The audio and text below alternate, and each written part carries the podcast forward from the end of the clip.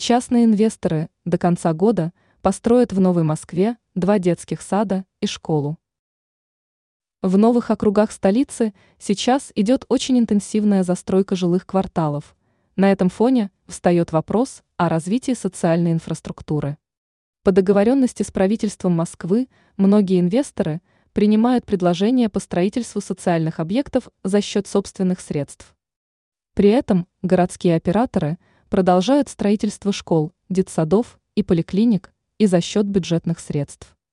Как информирует ТАСС, до конца текущего года частные инвесторы построят дошкольные учреждения и школу суммарно на 1,6 тысячи мест. Объекты будут расположены в различных жилищных комплексах. При этом отмечается, что скоро будут достроены социальные объекты, финансируемые из городского бюджета. Стоит отметить, что Новая Москва сейчас является самым динамично развивающимся округом столицы. В округе строится рекордное количество жилой недвижимости, развивается коммунальная инфраструктура и очень развито индивидуальное жилое строительство, ИЖС.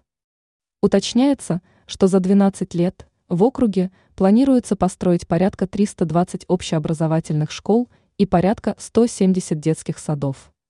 Кроме этого, будут строиться медицинские и досуговые учреждения. Коммерческая недвижимость возводится частными инвесторами – и сроки реализации проектов точно неизвестны.